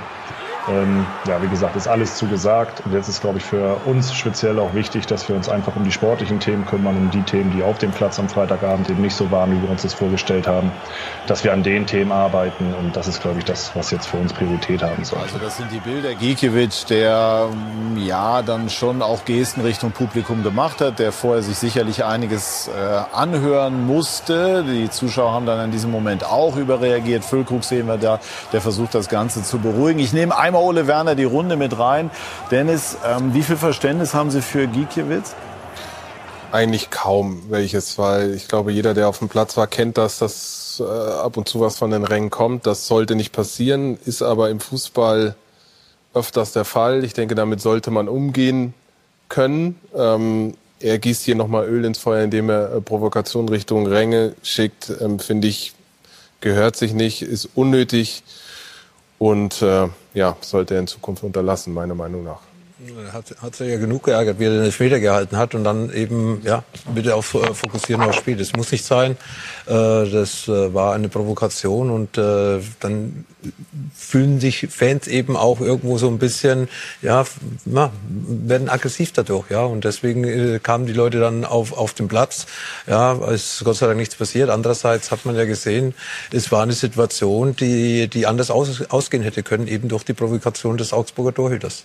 Sie sind ja auch nicht immer so entspannt wie hier jetzt bei uns abends im Fernsehstudio. Manchmal sehe ich Sie schon nach den Spielen auch recht energisch zur anderen Bank rüberlaufen. Wie lange brauchen Sie, um sich dann wieder zu entspannen? War einmal beim letzten Heimspiel. Aber genau, da ist es mir aufgefallen. Ja, da, da gab es Kleinigkeit, aber das ist, gehört auch dazu. Es sind Emotionen, ja. die dürfen auch sein, aber das war für mich auch too much. Und deswegen, ja, ähm, glaube ich, muss man sich dann trotzdem wieder im Griff haben. Und das lernt man mit der Zeit, wenn man Dinge durchlebt, Erfahrung hat, wenn man das akzeptiert und versteht, dass in jedem Spiel was von außen kommt, ich sehe es auch so, er hätte sich freuen können, in dem Moment auf den, den Elfmeter gehalten zu haben, weil das war mit Abstand das Wichtigste für ihn und den FC Augsburg. Wir haben eben Ole Werner noch grinsen sehen. Sie beide sind aber immer gut miteinander ausgekommen, auch in der vergangenen Saison, richtig? Definitiv, also ich mit ihm schon. Ich hoffe, Ole sieht es genauso. Tun Sie? Absolut, absolut. Ja. Zumindest, zumindest neben dem Platz. Auf dem Platz sah es meistens für mich nicht so gut aus, äh, zumindest von den Ergebnissen her. Ich glaube, da haben wir irgendwann mal einen mickrigen Punkt geholt. Ansonsten gab es jedes Mal Haue. Ähm, aber neben dem Platz haben wir uns immer gut verstanden. Wie bewerten Sie die Rolle, die Werder Bremen in dieser Saison spielt? Bis zum Freitag die Mannschaft, die vor allem in der, in der Schlussphase beziehungsweise sogar in der Nachspielzeit Spiele hat entscheiden können. In Dortmund, aber auch in anderen Partien. Ja, Dortmund war großartig, war sensationell. Das hat dann deutlich gezeigt, dass die Mannschaft zu 100 Prozent intakt ist, an sich glaubt und das, was Ole vorgibt. Aber ich glaube auch für Werder Bremen jetzt, auch als Aufsteiger, trotz allem gehört auch mal dazu, dass man dann so ein Spiel dann bitter verliert oder vielleicht dann auch kurz vor Schluss dann nicht den Ausgleich macht. Aber der Ole, der weiß genau, wie er spielen will, hat es übertragen jetzt von der zweiten auch auf die erste Liga. Und ich glaube, da braucht man sich um, um Bremen nach 34 Spieltagen keine Sorgen machen, was den Klassenhalt betrifft. So sehe ich das zumindest. Ole, an welchen Themen müssen Sie arbeiten? Nach vorne ist in dieser Saison mit Ausnahme jetzt des Spiels gegen Freiburg sehr viel gegangen. Es gibt das ein oder andere Gegentor, das, das sieht man an der Bilanz. Und zu Hause ähm, will es auch noch nicht mit einem Dreier klappen. Ich glaube, für uns ist so das Stichwort Balance ähm, einfach das Entscheidende. Wir sind sicherlich eine Mannschaft, die, wenn wir auf unseren Kader schauen, vor allem auch im fußballerischen Bereich, ihre Stärken hat, über viele technisch gute Spieler verfügt, über sehr spielintelligente Spieler verfügt, die jetzt nicht das allerletzte Tempo mitbringt. Ähm, deshalb ist, glaube ich, für uns schon ganz entscheidend auch, dass wir es schaffen, ähm, ja, zumindest in vielen Spielen eine gute Balance zu haben aus eigenem Ballbesitz, wo es dann eben auch darum geht, sich darüber eben auch gefährliche Situationen äh, zu erspielen und aber eben halt auch einer guten defensiven Ordnung. Und das ist sicherlich dann auch, das hat man schon dann auch in den ersten Spieltagen gesehen, die größte Umstellung für uns im Vergleich zur zweiten Liga, wo wir dann in der Regel schon die Mannschaft waren, die auch individuell besser besetzt war, wo wir uns sehr stark auch im Defensivverhalten auf eins gegen eins äh, Duelle verlassen konnten, auf unsere Qualität verlassen konnten. Jetzt geht es eben darum, natürlich mannschaftlich die Dinge noch äh, viel besser, kompakter zu machen als in der letzten Saison, weil du es einfach äh, siehst, selbst wenn du es schaffst, Spielkontrolle zu haben, reicht eben bei der Qualität der Gegner manchmal eine Aktion eines einzelnen Spielers aus, um dann eben halt auch in Rückstand zu geraten oder ein Tor zu kassieren. Deshalb sind diese Themen, glaube ich, für uns so in der Entwicklung über die gesamte Saison einfach wichtig. Und trotzdem müssen wir uns auch treu bleiben, weil ich glaube, wir müssen Fußball spielen. Ihr habt ja auch im, im jetzt äh, Vorwege über die Identität äh, von Vereinen gesprochen, ähm, Fußball zu spielen, für den wir auch stehen und der einfach auch unseren Spielern entspricht. Und wenn wir eine fußballerisch starke Mannschaft haben, dann müssen wir es eben halt auch weiterhin schaffen, mit diesen Mitteln erfolgreich zu sein. Aber das Thema Balance ist sicherlich das, was wir auch aus den ersten Spieltagen jetzt schon mitnehmen können und was für uns einfach die äh, große oder das große Thema auch über die gesamte Saison bleiben wird. Lothar Matthäus kennt Otto Rehagel, kennt Thomas Schaar. Warum passt äh, Ole Werner ganz offensichtlich so gut zu Werder?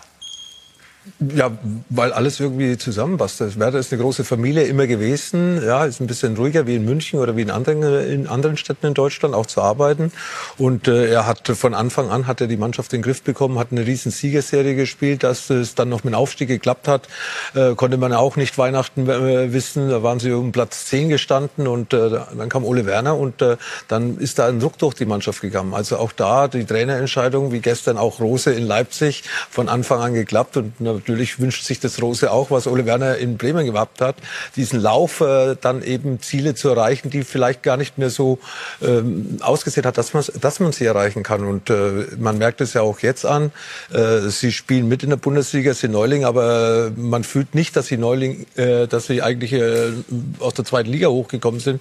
Es ist irgendwie, gehören sie dazu? Ja, sie, ja, sie gehören ja, dazu. Auch, auch vom Werner klingt nicht nach Aufstand. Nein, aber auch spielerisch und wie sie sich geben auf dem Platz auch äh, versuchen, dominant zu sein. Und Natürlich, in der letzten Viertelstunde haben sie sehr viele Tore geschossen. Gestern hatten sie die Möglichkeit, auch mit dem Elfmeter zumindest noch einen Punkt zu holen. Und da sieht man auch, dass in der Mannschaft ein guter Charakter steckt. Dux war so ein Spieler, der den Unterschied gemacht hat in der vergangenen Saison, gemeinsam mit Füllkrug. Füllkrug trifft, Dux, ich habe Werder zwei, dreimal gesehen, spielt gut, aber er hat noch nicht ganz so diese Erfolgserlebnisse, ist jetzt auch mit dem Elfmeter gescheitert. Was macht das mit einem Spieler? Duxi ist eigentlich nicht der Typ, der sich über so viel Gedanken macht. Also ist eigentlich ein sehr instinktiver Spieler. Ich habe ja äh, mit ihm in Hannover zusammengespielt. Äh, äh, ja, doch in Hannover, Entschuldigung. ähm, deshalb würde ich das eher positiv werten, weil Werder, ich gebe Lothar recht, Werder spielt eine gute Rolle. Ähm, ich war vor der Saison ein bisschen skeptischer. Ich war auch in, in, in Dortmund zum Beispiel im Stadion und ich fand, da haben sie ein Riesenspiel gemacht, unabhängig jetzt von den letzten zehn Minuten, aber waren für mich auch in der ersten Halbzeit schon die bessere Mannschaft, fußballerisch, spielerisch ähm, haben sie sehr gut gespielt. Ich glaube, dass Duxi große Qualität hat. Äh, ich glaube, wenn er auch noch anfängt zu treffen, und das ist halt bei Stürmern oft so, die brauchen halt ein Tor oder die brauchen einen Moment. Schade, dass es jetzt in der letzten Minute mit dem Elfmeter nicht funktioniert hat, aber ich glaube, dass er die Qualität hat. Und wenn er auch noch anfängt zu treffen, dann glaube ich, wird das Werder noch mal helfen, weil die beiden da vorne sind schon für mich Garanten für Tore und ähm, deshalb glaube ich auch, dass Werder eine gute Rolle spielen wird. Wie gehen Sie jetzt, Ole Werner, mit Duxch um, der vielleicht am Freitag das Glück ja auch zwingen wollte, es aber nicht gezwungen hat? Ja, ganz normal, so wie wir das immer tun. Ich glaube, das Wichtigste ist eigentlich schon gesagt worden. Ähm, Marvin ist ein Spieler, der Dinge auf dem Platz instinktiv macht, der Situationen früher erkennt als andere Spiele, äh, Spieler. Und er hat letztes Jahr den Unterschied für uns gemacht. Und wenn man ganz ehrlich ist, äh, hat er auch jetzt schon in Spielen den Unterschied für uns gemacht, weil er eben jemand ist, der auch Situationen anders einleitet, als ähm, das andere Spieler tun, der selber auch äh, Tore schon aufgelegt hat, wahnsinnig viele gefährliche Situationen für andere oder auch für sich schon kreiert hat. Was richtig ist, ist, dass der Ball jetzt eben noch nicht im Nest äh, gelandet ist, sondern dann eben ja äh, mal einen Zentimeter daneben oder so wie am Freitag dann eben an der Hand vom Torhüter liegen geblieben ist. Aber das Wichtigste für uns ist einfach, dass es als Mannschaft funktioniert und dass ein Spieler dann auch seine Aufgaben für die Mannschaft erfüllt und die gehen dann auch bei einem Stürmer wie Marvin über das Tore schießen natürlich hinaus. Und ähm, trotz alledem ja, ist es so, dass natürlich auch jeder Stürmer treffen möchte, jeder Stürmer treffen will. Und für ihn ist einfach wichtig, dass er bei seiner Spielweise bleibt, dass er weiter gute Spiele macht, weiter so arbeitet, wie er es tut, weil dann wird das automatisch kommen, dass sowas dann immer um uns herum auch als äh, Thema irgendwo erkannt wird oder zum Thema gemacht wird. Damit müssen wir leben. Ja, es ist nun mal so, dass wir unseren Job in der Öffentlichkeit machen und Themen, die irgendwo drumherum ähm, ja, dann aufkommen, auch dazugehören. Aber wichtig ist für uns, dass es als Mannschaft funktioniert. Und da ist Marvin einfach ein wichtiger Teil. Und wenn er dann eben ja, diese, diese Leichtigkeit, sage ich mal, dabei ähm, oder einfach weiterzumachen beibehält, äh, bei sich bleibt, dann wird er uns auch wieder mit Toren helfen. Ein kleines Schmankerl, eine Schmunzette zum Schluss. Peter Neururer, Kulttrainer hat äh, verraten, dass äh, Sie im Sommer auf Mallorca in lockerer Stimmung um ein Selfie gebeten äh, haben und er würde sich freuen, wenn das irgendwann mal weitergeleitet würde. Ist das in der Zwischenzeit passiert? Ja, ohne jetzt zu viel aus dem Nähkästchen plaudern zu wollen, aber es ist in der Zwischenzeit passiert. Also es ist da angekommen, wo es hin sollte. Ähm, und insofern bin ich dann der Pflicht auch nachgekommen. Es war ein sehr schöner Abend und ein sehr witziger Abend, aber ich glaube, alles andere bleibt dann, bleibt dann unter uns. Dann bedanke ich mich sehr herzlich, Ole Werner. Grüße nach Bremen. Dankeschön. Und äh, Stichwort Bremen, ein früherer Bremer sorgt im Moment auch äh, ja für Schlagzeilen. Max Kruse, der beim VfL Wolfsburg unter Nico Kovac nicht ganz so, äh, um nicht zu sagen gar nicht zum Zuge gekommen ist und gar nicht mehr zum Zuge kommen wird, wie der Trainer gestern bei Uli Potowski bei uns am Mikrofon verriet. Max Kruse war heute nicht im Aufgebot. Kann es sein, dass er nächste Woche wieder dabei ist? Nein, ähm, also ähm, wir verlangen von jedem Spieler eine hundertprozentige Identifikation und Konzentration und den Fokus auf den VfL. Ähm, das Gefühl hatte ich oder hatten wir in dem Fall, ja ich muss sagen wir, nicht Ben Bucks. Und äh, von daher war er nicht dabei und äh, wird auch in Zukunft dann auch nicht dabei sein. Das heißt mit anderen Worten, eine ja, große Karriere in der Bundesliga geht beim VfL Wolfsburg zu Ende? Ja. Also er wird definitiv nicht mehr spielen? Nein. Tut Ihnen das weh, so etwas sagen zu müssen über einen so begabten Fußballer? Ich äh, bin auf der einen Seite Mensch, auf der anderen Seite Trainer. Und äh, als Trainer habe ich die Verantwortung, äh, der Mannschaft zu helfen. Und ähm, ich habe keine oder wir haben keine Impulse von Max gesehen, dass wir oder dass er der Mannschaft äh, dort helfen kann. Und äh, jeder war herzlich eingeladen und ähm, es hat nicht geklappt. Und von daher muss man als Trainer auch dementsprechend den Club nicht nur der Trainer, sondern auch Marcel bzw. Jörg den Club sehen und der Club steht über allem und deswegen haben wir gemeinsam die Entscheidung getroffen. Harte Aussagen von Nico Kovac und Max Kruse hat sich heute auch geäußert. Ich respektiere die Meinung des Trainers. Anscheinend soll ich mich nicht mehr mit dem Verein identifizieren. Aber ich glaube, jeder, der mich kennt, weiß, ich habe in den letzten, nicht nur bei VfL Wolfsburg, sondern in den letzten 10, 12 Jahren, in denen ich Profifußball spiele, wenn ich auf dem Platz stand, immer alles für den Verein gegeben, für den ich gespielt habe. Ich kam im Januar nach Wolfsburg, um der Mannschaft zu helfen. Und ich glaube, das habe ich in der vergangenen Rückrunde auch getan. Ich glaube, ich entscheide selber, wann meine Zeit in der Bundesliga vorbei ist. Und das entscheidet niemand anders für mich. In dem Sinne, schönen Sonntag. Gut, das kann man natürlich aus seiner Sicht auch verstehen, wenn man das jetzt so hört, Lothar. Wie, wie bewerten Sie das, was Kovac gesagt hat und wir, dann wir auch waren die nicht, Replik? Wir waren nicht dabei, aber äh, der Zeitpunkt ist natürlich äh, für mich, äh, ja, stellt Fragen auf. Ja, was ist passiert? Man wusste, dass Kruse... Zeitpunkt nach der Transfer, nach Ende der Transferperiode. Ja, wenn, wenn man Kruse nicht mehr braucht, dann hätte man ja das in der Transferperiode noch äh, klären können. Ja, dann hätte man ihn wechseln lassen können, hätte man eine Einigung gefunden, wenn man miteinander spricht. Aber anscheinend hat man sehr wenig miteinander gesprochen. Ja, und natürlich ist, ist nicht ein Spieler für Nico Kovac Kopf, weil Nico will Spieler haben, die hundertprozentig austrainiert sind, die laufen, die Gras fressen. Das ist nicht Max Kruse. Max Kruse ist ein Künstler, ist ein Genie auf seine Art und Weise. Und äh, ich schaue mir solche Spieler schon gerne an. Aber die haben nicht zusammengepasst. Aber das kann man anders lösen. Und ich gehe davon aus, dass da irgendwas nochmal in den letzten zwei, drei Tagen vielleicht vorgefallen ist, dass Nico auch so klare Worte gefunden hat, wie wir gerade im, äh, im Interview gehört haben stimme ich 100% ein. Das kann nicht einfach nur ähm, aufgrund dessen gewesen sein, dass er nicht austrainiert ist oder dass er so ist, wie er ist. Jede, wir kennen Max Kruse alle. Ähm, ich glaube, weil er charakterlich so anders ist, hat er auch diese, diese Art von Genialität auf dem Platz. Ähm, das weiß man. Deshalb bin ich überzeugt, da ist irgendwas vorgefallen in den letzten Tagen, weil man bringt sich ja auch als Verein in eine relativ schlechte Position. Ähm, er hat noch Vertrag ähm, und ihn jetzt so öffentlich ähm, so ähm, bloßzustellen, sage ich jetzt mal, ich weiß nicht, was passiert ist, aber wird immer dazu sorgen, dass er in all dem, was folgt, ob man ihn jetzt aus dem Vertrag rauslässt oder nicht, immer eine schlechte, schlechte Ausgangsposition hat. Deshalb ähm, gehe ich mit Lothar, da ist irgendwas vorgefallen, da bin ich mir ziemlich sicher. Was glauben Sie? Was passiert ist, weiß ich nicht, ähm, aber bin da genau äh, d'accord. Der Zeitpunkt ist natürlich, man hat genügend Zeit gehabt und vor allen Dingen es geht ja weiter. Ich, ich, weiß jetzt nicht, wird er nicht suspendiert worden sein und darf nicht mehr mittrainieren, sondern er wird da weiterhin dabei sein. Und das ist natürlich dann, wirft Fragen auf, keine Frage. Sowas hätte man idealerweise vor zwei Wochen noch lösen können. Und, ähm, Vielleicht auch schon im Sommer. Ja, das weiß ich nicht. Ich meine, ähm, man will ja vielleicht dann auch versuchen, dass man zusammenfindet, dass es äh, kompatibel ist. Aber ja, spätestens jetzt, man, jeder hat sich beschwert über die lange Transferphase. Jetzt hat man sie an der Stelle wahrscheinlich nicht genutzt und es wirft ja, Fragen auf.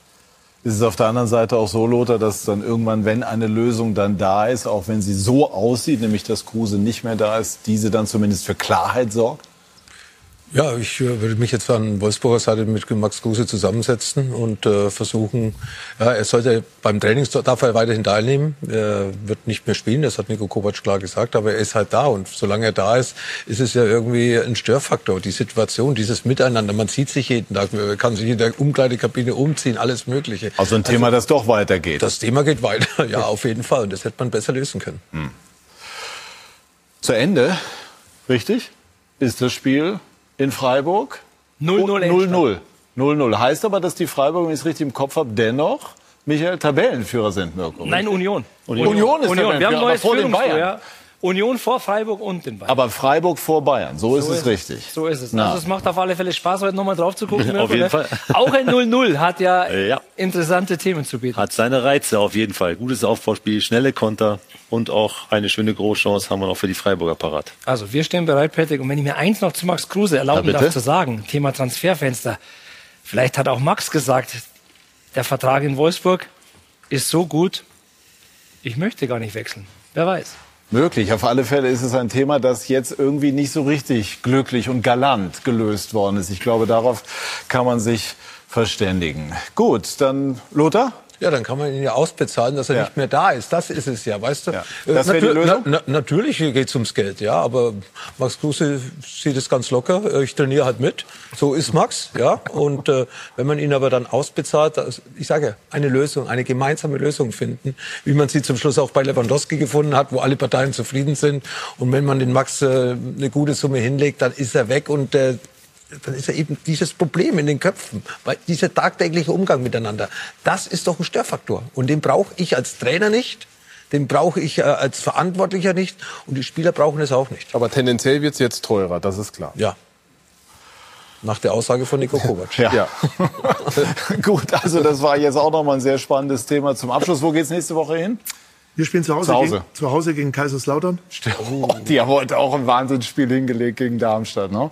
Also die zweite Liga ist sehr, sehr interessant. Dankeschön, Frank Schmidt, fürs Kommen. Dankeschön, Dennis. Dankeschön, Lothar. Ihnen, liebe Zuschauerinnen und Zuschauer, vielen Dank für Ihr Interesse. Und Michael Leopold und Mirko Slomka stehen schon in den Startlöchern mit Bundesliga XXL. Dankeschön. Tschüss und auf Wiedersehen.